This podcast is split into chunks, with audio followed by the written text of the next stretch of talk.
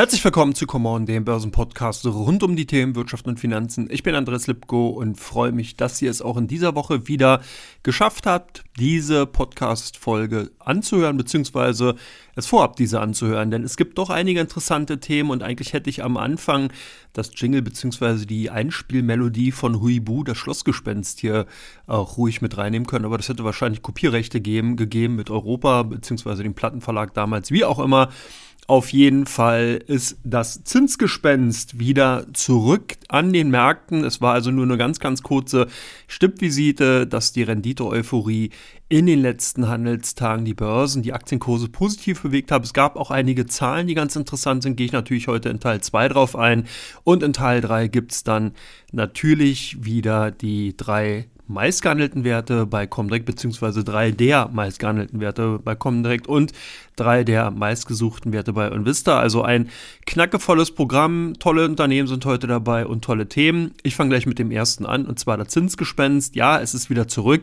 Was ganz spannend ist, dass die Halbwertzeit der Aussagen der Notenbanker tatsächlich mittlerweile nicht mehr Tage, sondern eigentlich nur noch wenige Stunden lang sind. Das bedeutet, man hört dann hier und dort eher dorwische Töne, also traumhafte Töne, dass die Notenbanker gerade in den USA gesagt haben, ja, wir können uns vorstellen, eine Zinspause einzulegen, die das aktuelle Renditeniveau an den langen Laufzeitenden, zehn Jahre und mehr, lassen das zumindest zu, weil dieses Renditeniveau derzeit eben auf die weitere Konjunkturentwicklung generell drückt. Das bedeutet, Refinanzierungskosten werden höher.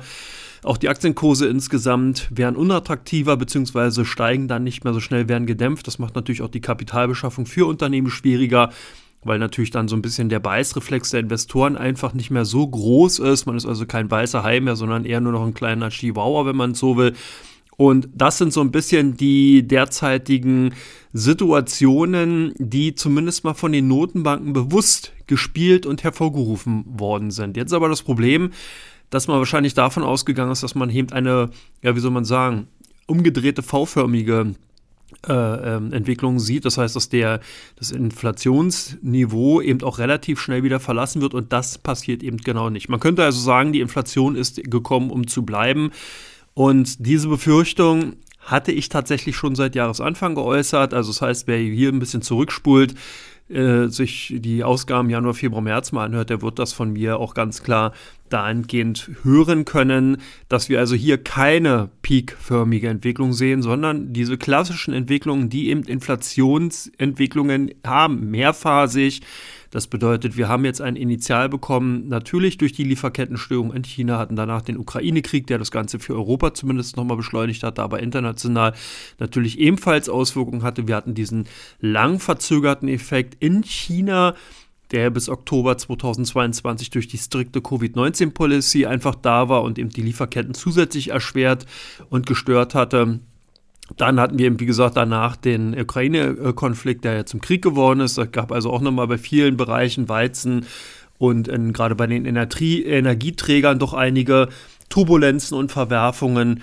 Und äh, das war zumindest mal so ein bisschen die erste Phase. Die zweite Phase war die, dass natürlich die Re Unternehmen darauf reagiert haben. Das heißt, die haben dann die Preise angehoben, haben die höheren äh, Einkaufskosten, Rohstoffkosten, Energiekosten natürlich an den Verbraucher weitergegeben, das aber nicht eins zu eins gemacht, sondern eine kleine Schippe raufgetan.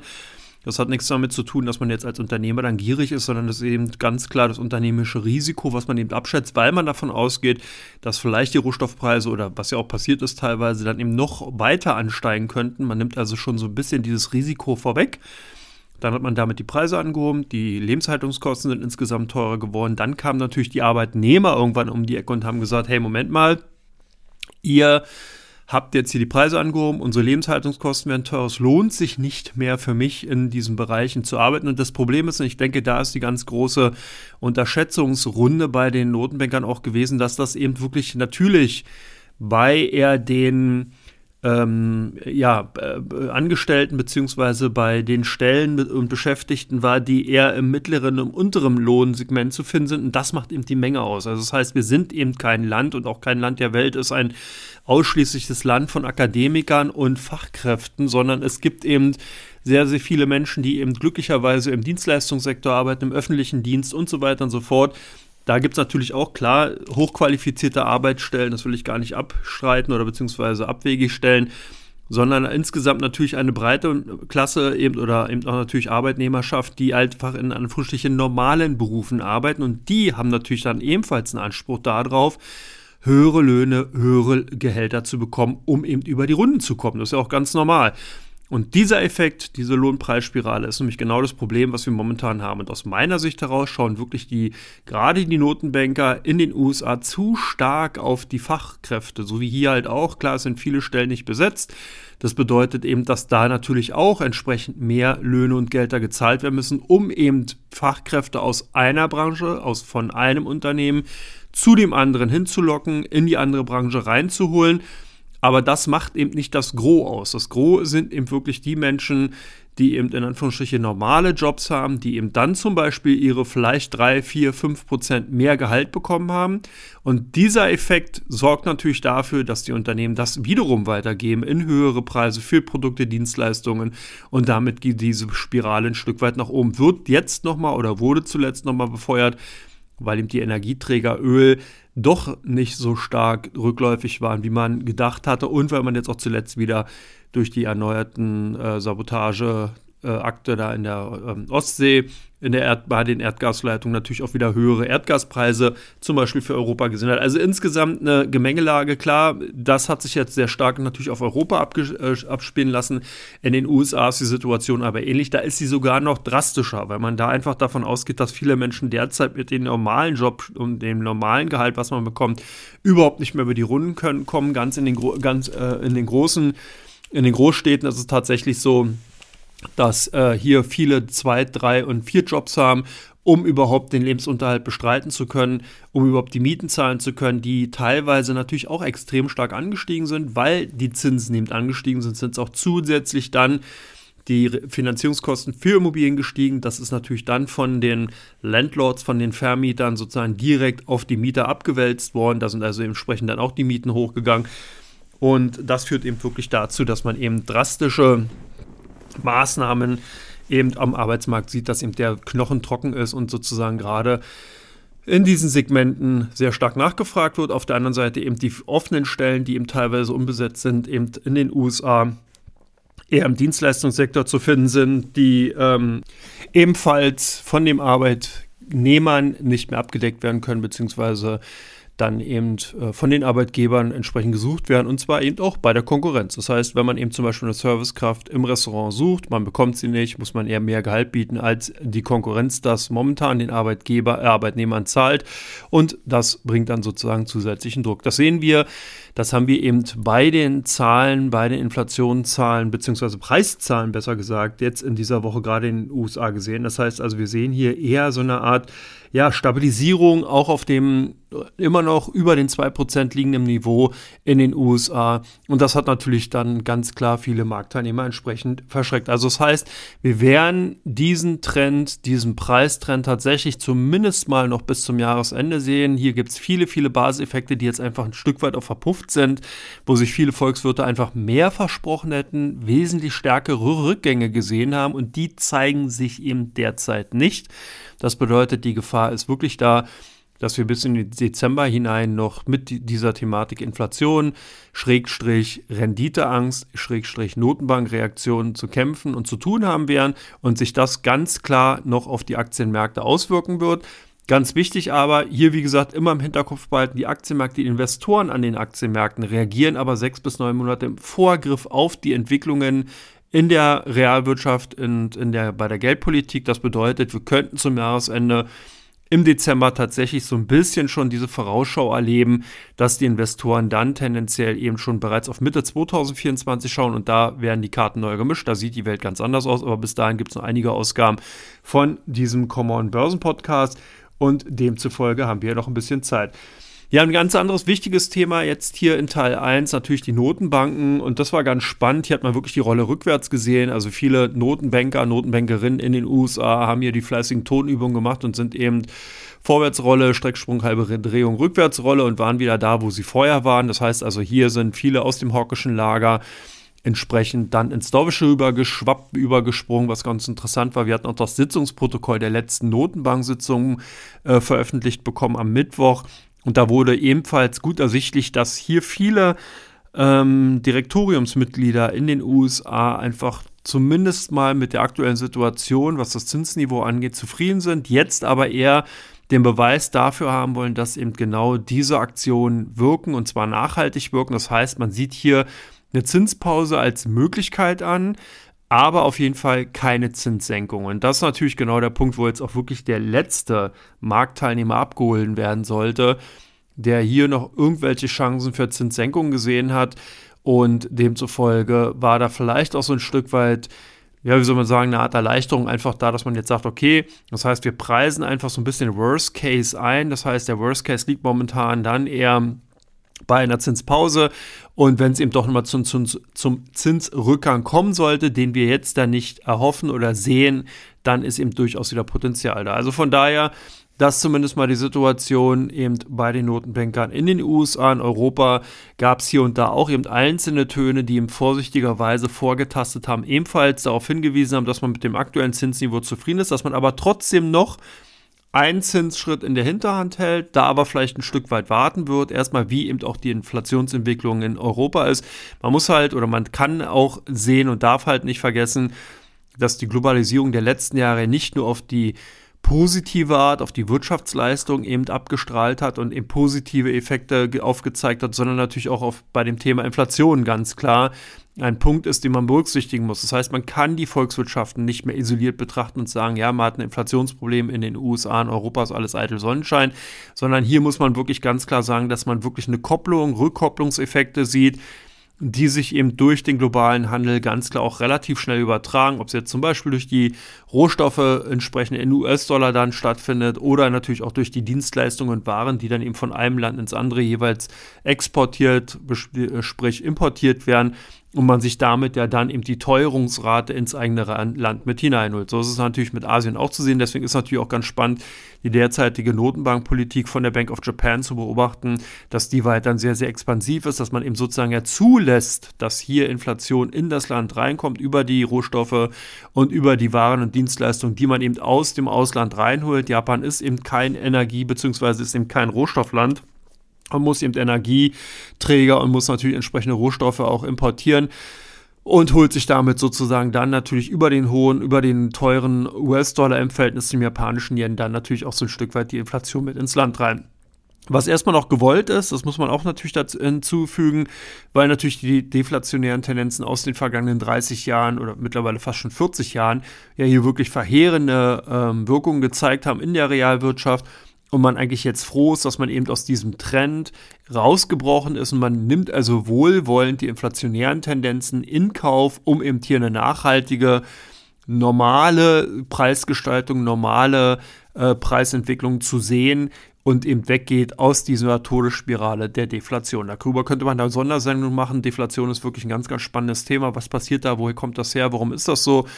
Das ist ja auch immer wieder ein Grund, warum auch viele annehmen, dass eben die Inflation, die wir derzeit sehen, nur kurzlebiger Natur ist, weil eben die Globalisierung eben zu einem grundsätzlich deflationären Trend geführt hat. Arbeitskräfte sind eben nicht mehr nur örtlich gebunden, sondern man kann eben durch Telearbeitsplätze, durch eben Dienstleistungen zum Beispiel aus dem Ausland entsprechend dann natürlich, wenn man merkt, man hat eben gerade bei den Fach- und Führungskräften immer aus dem IT-Bereich einen Softwareprogrammierer verdient in Deutschland eben relativ viel Geld, dann holt man eben aus Asien oder wo auch immer, aus Osteuropa entsprechend die äh, Arbeitskraft rein. Und das ist natürlich ein Punkt, wo man einfach merkt, da ist so eine Art dämpfender Effekt zumindest in der Vergangenheit zu sehen gewesen. Und dieser Effekt lässt aber momentan nach, weil man eben doch wieder sieht, dass natürlich die teilweise eben Konflikte und eben auch die Sondersituation einfach diese Mechanismen in dieser Form so nicht mehr wirken lassen. Was kann der Oktober jetzt noch bringen? Wie werden die Aktienmärkte sich in den nächsten zwei, drei Wochen noch gestalten? Ich denke, jetzt ist natürlich ganz klar der Fokus erstmal auf die Berichtssaison. Wir hatten heute den offiziellen Start mit Citigroup, JP Morgan. Da gehe ich natürlich in Teil 2 gleich nochmal drauf ein. Wir hatten aber auch schon Delta Airlines, wir hatten eben äh, noch andere Walgreens Boots und so Alliance, äh, viele Unternehmen, die bereits schon in den letzten Tagen beziehungsweise dann in den letzten Stunden ihre Zahlen vorgelegt haben. Der ganze Drive kommt aber erst tatsächlich in der kommenden Woche rein. Da geht es dann weiter mit den anderen großen Banken, ob es jetzt eine Goldman Sachs ist, Morgan Stanley. Wir bekommen am Mittwoch auch noch eine Tesla. Also jetzt kommt richtig Fahrt rein und das ist ganz spannend, weil eben gerade das dritte Quartal in diesem Jahr so spannend ist Man hat viele Basiseffekte, das hat man schon wieder so ein bisschen vergessen, eben aus 2021 ja durch die Covid-19-Pandemie-Zeit gehabt, die auf 2022 abgestrahlt hat. Dann wollten halt viele sehen, hm, okay, ist dieser Effekt jetzt tatsächlich größtenteils draußen oder sehen wir tatsächlich hier nachhaltige Nachhalleffekte? Dann wurden natürlich die Zahlen für 2023 auch nochmal interessant und das Ganze hatte sich dann eben natürlich auch in Teilen durch eben die geänderte Zinspolitik zum Beispiel bei den Banken nochmal verändert, sodass eben jetzt tatsächlich die sonst eigentlich eher uninteressanten dritten Quartalzahlen eigentlich relativ interessant wären. Und das ist so ein bisschen auch ein Punkt, den sollte man unbedingt im Hinterkopf behalten. Normalerweise, wenn man so alte Börsianer fragt, die sagen immer so, hm, ja, dritte Quartal eigentlich uninteressant, zweite eigentlich auch nicht so, erste und vierte Quartal, das reicht dann, das sind eigentlich so mal die interessanten. Im ersten Quartal kriegt man die Vorausschau für das Jahr, die Prognosen, kann sehen, wie ist sozusagen der Startzeitpunkt und im letzten Quartal, da müssen die Unternehmer dann die Hosen runterlassen, da weiß, sieht man eben, okay, sind die Prognosen eingehalten worden, was hat das Unternehmen denn unterm Schnitt wirklich verdient in dem Jahr und dann weiß man, woran man ist. So. Und deswegen lässt man meistens das zweite und dritte Quartal so ein bisschen außer Acht. Na klar, man guckt schon drauf, aber da kann es dann eben immer mal wieder natürlich zu Verwerfung kommen, durch Abschreibung, durch eben rückgestellte Aufträge oder wie auch immer. Verzögerungen und so weiter, die dann eben bei so operativen Geschäftsabläufen durchaus mal vorkommen können und äh, einfach dann ja so ein bisschen zu ver Zerrungen und eben auch zu Verzögerungen führen können und es einfach dahingehend eigentlich eher uninteressant werden lassen. Diesem Jahr aber anders. Wie gesagt, jetzt die Berichtssaison, die heute offiziell gestartet ist, in den kommenden Tagen, in der nächsten Woche auf jeden Fall weiter beobachten. Ich denke, wir werden hier wirklich einige turbulente Zeiten erleben, gerade in den kommenden zwei Wochen. Die nächste Woche vielleicht noch ein bisschen ruhiger, muss man sehen, wie Tesla eben mit den Zahlen aufwarten kann. Aber dann werden die großen Technologiewerte kommen. Natürlich die, die als Schlagworte ja immer irgendwie über die äh, Chats und entsprechende Social-Media-Kanälen gereicht werden. Also ob es die Apples, Amazons, Nvidias dieser Welt sind, das werden die Unternehmen sein. Da wird man drauf gucken, wenn da irgendein Eintrübung oder irgendein äh, Haar in der Suppe ist, dann kann es eben relativ schnell zu größeren Kursrückgängen kommen, weil einfach hier eine sehr, sehr hohe Erwartungshaltung gerade bei den großen Technologiekonzernen zu sehen gewesen ist. Und wenn die nicht erfüllt wird, dann gibt es hier natürlich auch das ein oder andere Klöpferchen auf den Deckel. Also von daher, Oktober bleibt stürmisch, wird stürmisch sein, ist er ja auch bereits schon. Volatilität äh, wird ebenfalls zu sehen sein. Und äh, ja, kommt drauf an, sollte es hier zu einem Cluster kommen. Ich erinnere mich noch so an Jahre, da waren dann Apple und Amazon mit den Quartalzahlen nicht wirklich berauschend. War im Übrigen auch im Oktober, da gab es dann wirklich eine relativ große Kurskorrektur bei den Tech-Werten und das wurde dann sehr ungemütlich. Ich glaube, das war im Jahr 2021. Also von daher, wie gesagt, dieses Jahr bleibt und ist spannend. So, damit bin ich mit Teil 1 durch. Ich gehe jetzt zu Teil 2 über. Und da habe ich fünf interessante Unternehmen mitgebracht, die es aus meiner Sicht daraus wert sind, mal genauer betrachtet zu werden. Bis gleich, bleibt dran.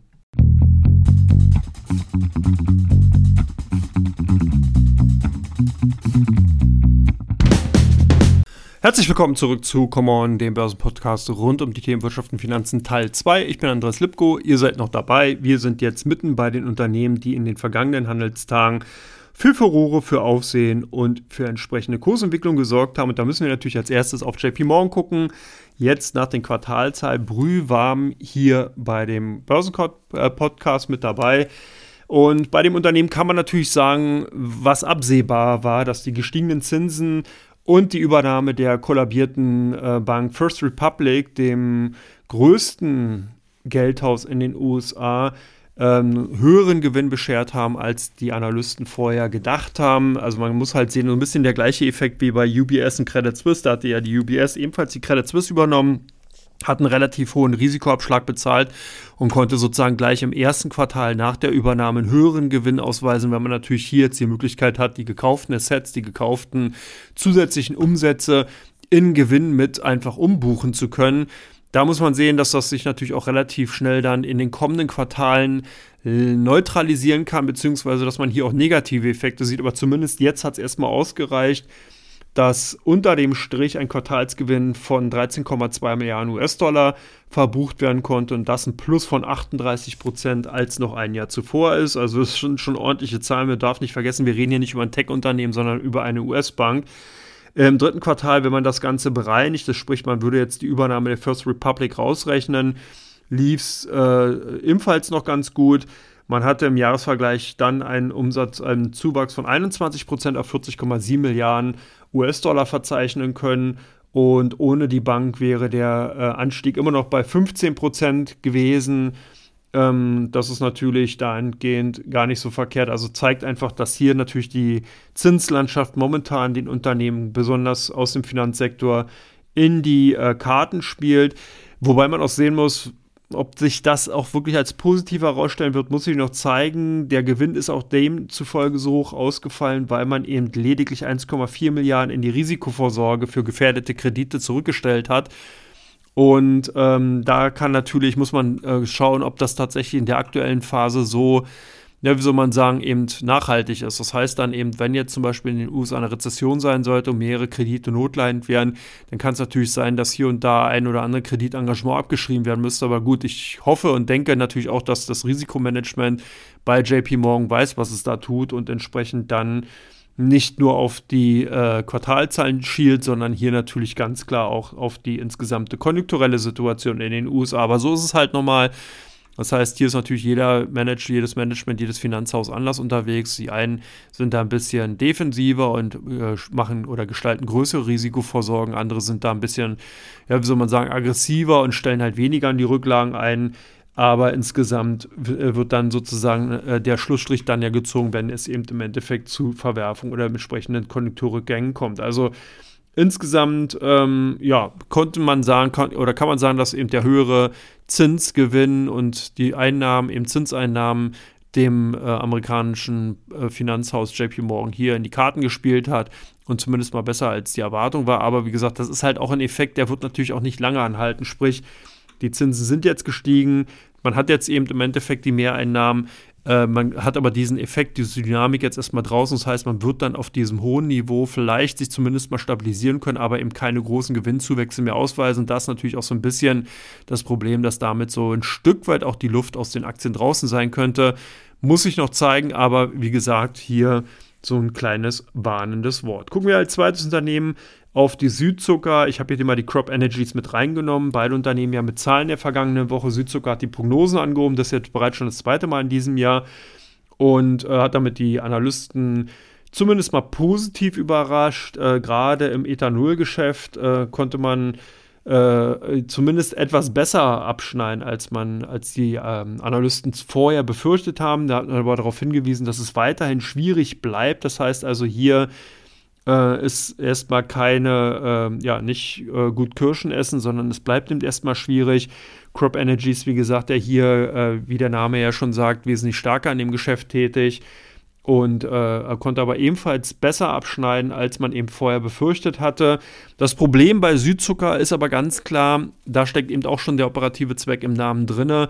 Ähm, dass der Ausgangsstoff Zucker eben ja in den letzten Monaten sich sehr stark verteuert hat. Das heißt, die Notierungen an den Future-Börsen in Zucker sind wirklich buchstäblich durch die Decke gegangen und das schmälert natürlich ein Stück weit dann auch die Marge eben von Südzucker. Das heißt, man hat das halt auch bei den Zahlen gesehen, dass eben gerade die höheren Produktionskosten, die natürlich dann auch eben durch den Einkauf von dann dem teuren Zucker ins insgesamt angestiegen sind, hier so ein bisschen auf die Marge gedrückt haben.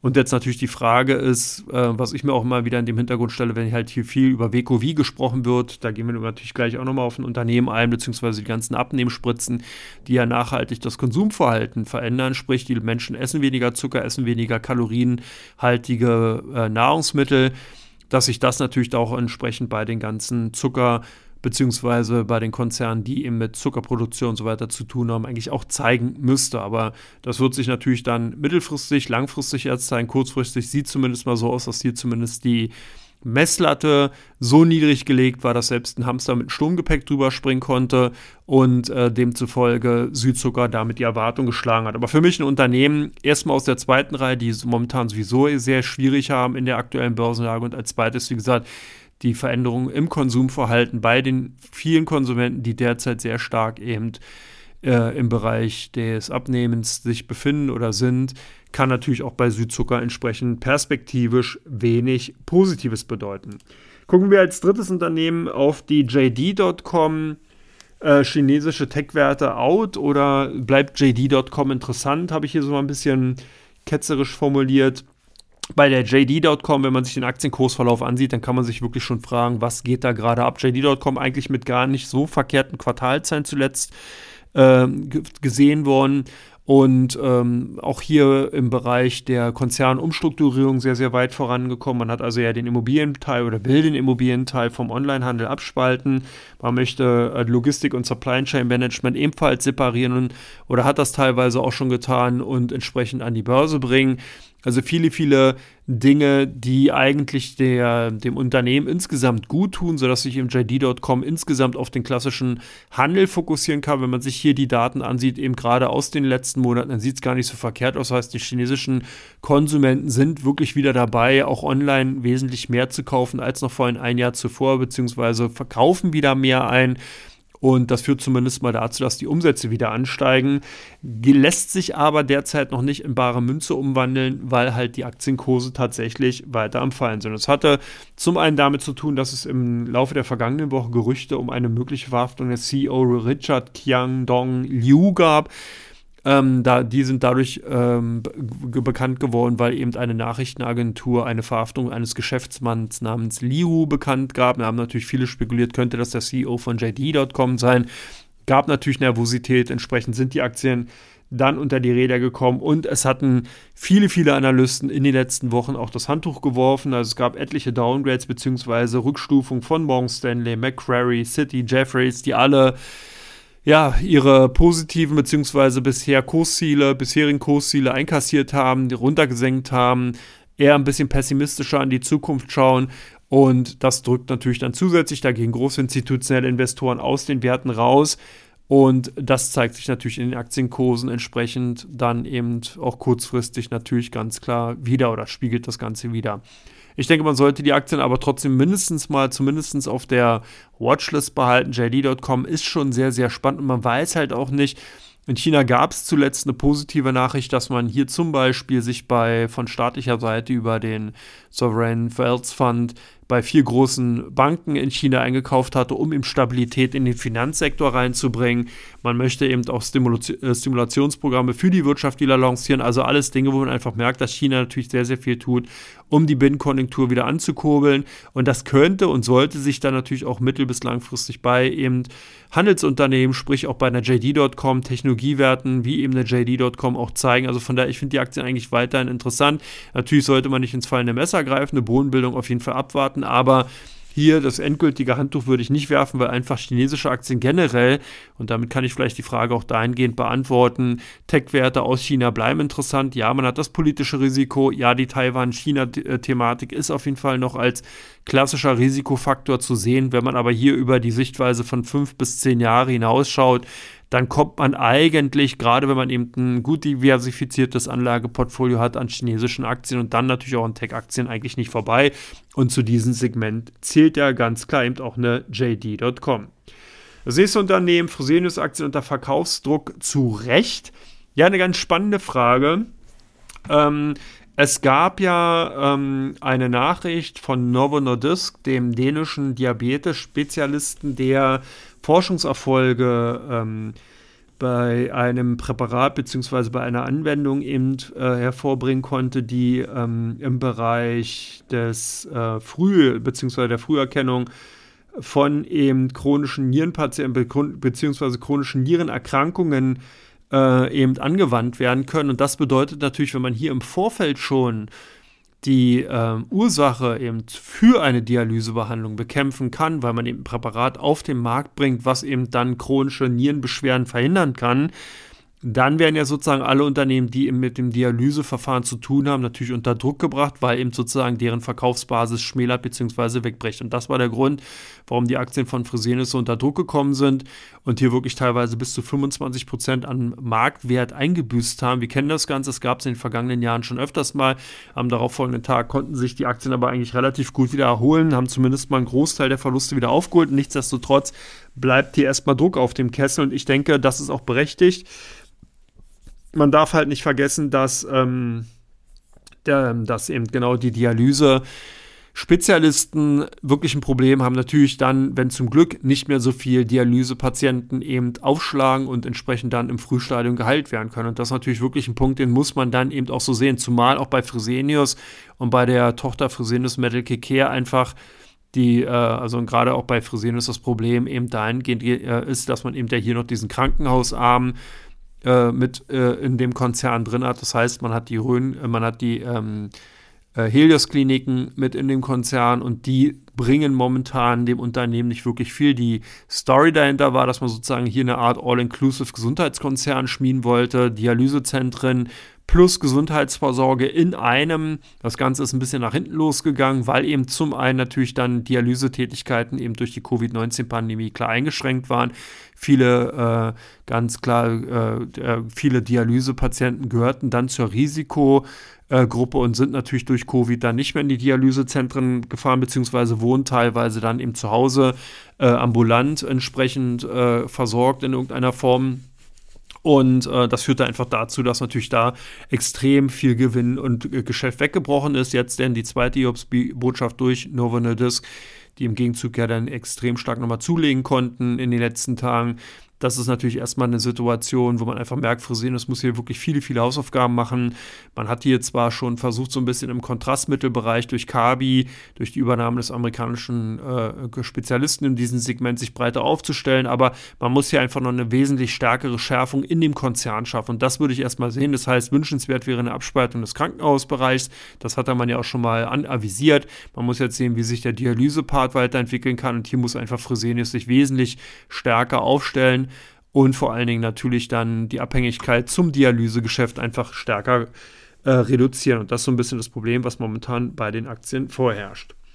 Walgreens Boots Alliance mit Trendwende, ähm, der ist ganz spannend. Ich habe die mal hier heute mit reingenommen in den Podcast, weil ich gerade am Mittwoch auf die Aktien eingegangen bin. Wer die Aktie nicht kennt, Walgreens Boots Alliance ist eine große Drogeriekette, die so ein bisschen im Bereich ja, der Medikamentenversorge in den USA äh, ähm, bekannt ist. Also man hat hier im Endeffekt verschreibungspflichtige und verschreibungsfreie Medikamente, die man eben verkauft. Das Problem in den USA ist aber natürlich, dass eben gerade im Bereich der verschreibungsfreien Medikamente eine unheimlich hohe Konkurrenz im Onlinehandel zu finden ist, durch zum Beispiel Walmart, durch zum Beispiel Amazon, die eben über ihre Portale viele, viele Medikamente eben dort anbieten, teilweise auch wesentlich günstiger, weil man eben natürlich auch kein Beratungsgeschäft hat und damit eben solchen großen Drogerienketten das Leben schwer macht. Und das ist so ein bisschen der Punkt, das hat sich auch gezeigt bei den Unternehmen in den letzten Jahren, dass hier die Umsätze Gewinne stark rückläufig waren. Jetzt hatte man zuletzt eben auch, den, auch noch die alte Vorstandschefin verloren und ist auf der Suche nach einem neuen gewesen. Das war also auch so ein bisschen die Wabang-Frage, wer wird der neue CEO, aus welchem Segment kommt er, wie kann er das Unternehmen wieder aus der doch eher derzeit un oder misslichen Situation befreien. Wurde zumindest mal bestätigt und deswegen konnten die Aktien zumindest mal am gestrigen Donnerstag etwas zulegen, dass äh, Tim Wentworth hier der neue CEO werden soll. Der kommt von der Signa äh, äh, Group und das ist sozusagen ebenfalls ein Gesundheitskonzern aus den USA und ist natürlich dann sozusagen Branchenkenner, wo halt viele Börsianer jetzt davon ausgehen, hey, das ist ein Mann, der kennt die Branche, der kann hier vielleicht einige Synergien schaffen und demzufolge sieht man hier wieder ein bisschen äh, positiver in die Zukunft, wobei man aber auch sagen muss, wo ich so ein bisschen ja, ich weiß nicht, wie ich das Ganze einschätzen soll. Man will hier Kosten senken, man will gerade auch im Bereich der Investitionen 600 Millionen US-Dollar kürzen. Äh, man will ein Riesenkosteneinsparungsprogramm von 1,4 Milliarden Dollar durchziehen. Und das sind natürlich alles Dinge, wo ich mich dann immer frage, okay, wie soll halt ein Konzern, der gerade im Schlingern begriffen ist und, und die Umsätze rückläufig sind, wenn man eben noch zusätzlich Kosten einspart, werden ja dann zum Beispiel dann eben durch weniger Investitionen, durch weniger Marketing die Umsätze ja tendenziell erstmal noch weiter sinken. Also das ist ja nicht so, dass man eben sagt, okay, ich verstecke mich oder gehe eben eine kurze Zeit weg, spare dadurch Geld, dass dann die Kunden eben zu einem Massenrennen, sondern oftmals beschleunigt das das Ganze ja nochmal. Da muss man halt so ein bisschen sehen, ob das wirklich die richtige Strategie ist. Das muss man sehen, ob dann Tim Wentworth das entsprechend äh, weiter in dieser Form umsetzen wird. Der gute Mann wird am 23, ab, ab, dem 23. Oktober bei dem Unternehmen anfangen. Ich denke, da wird man natürlich noch nicht sofort gleich äh, die ersten äh, super Nachrichten hören, sondern oftmals ist es ja so, dass gerade wenn eben ein Managementwechsel stattfindet, da nochmal mit einem eisernen Besen ausgekehrt wird. Das heißt, man versucht natürlich dann erstmal nochmal ganz klar im ersten oder dann in dem ersten Amtsquartal nochmal Care auszumachen. Das heißt, ich würde bei Walgreens wirklich weiterhin erstmal noch vorsichtig sein. Ich glaube, dass das vierte Quartal so eine Art, ja, wie soll man sagen, Abschreibungsquartal werden wird, damit man einfach nochmal ganz neu anfangen kann. Und vor allen Dingen bin ich halt auch gespannt, wie man sich äh, zukünftig eben der ganzen Online-Konkurrenz entsprechend äh, will. Also damit bin ich jetzt auch schon durch und erwehre mich sozusagen äh, dem äh, Ende des zweiten Teils von Common und verweise schon mal auf den dritten Teil. Da gibt es nämlich dann drei der meistgehandelten Werte bei Comdirect und drei der meistgesuchten Werte bei Invista. Auch wieder ganz spannende dabei. Es könnte also lohnenswert für euch sein. Bleibt dran, bis gleich.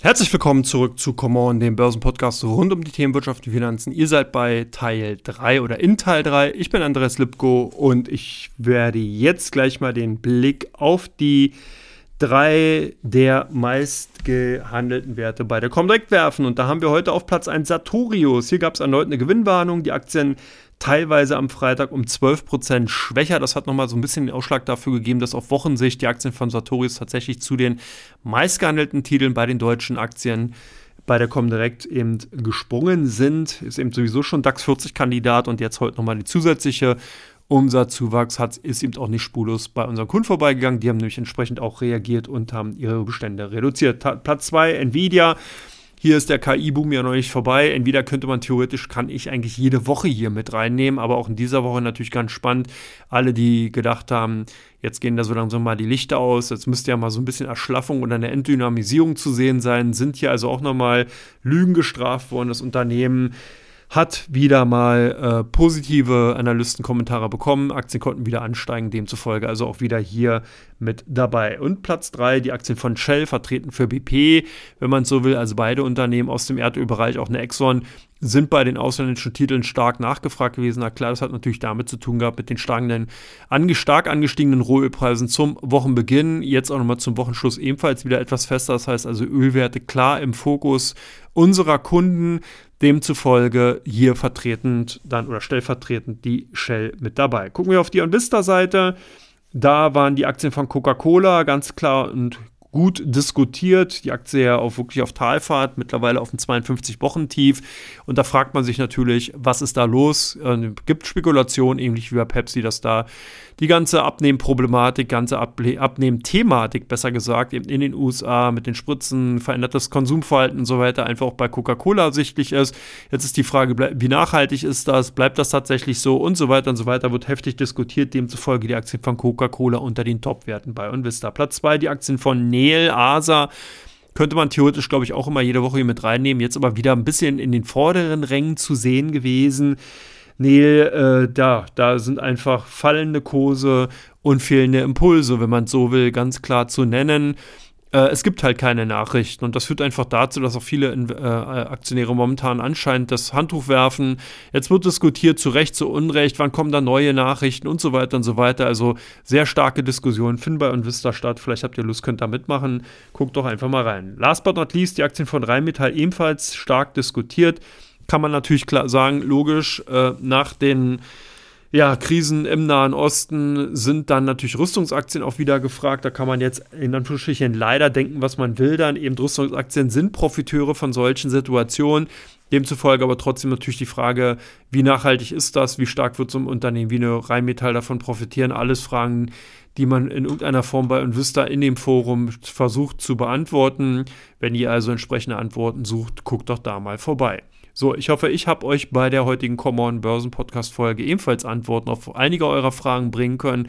Ich bedanke mich, dass ihr bis zum Ende jetzt hier durchgehalten habt. Sind ja fast 40 Minuten gewesen und freue mich natürlich, wenn ihr in der kommenden Woche auch wieder dabei seid bei den neuen Podcast-Ausgaben Common Bergfest am Mittwoch und natürlich auch wieder hier dieser Flagship-Ausgabe Common ähm, äh, Börsen Podcast am Freitag.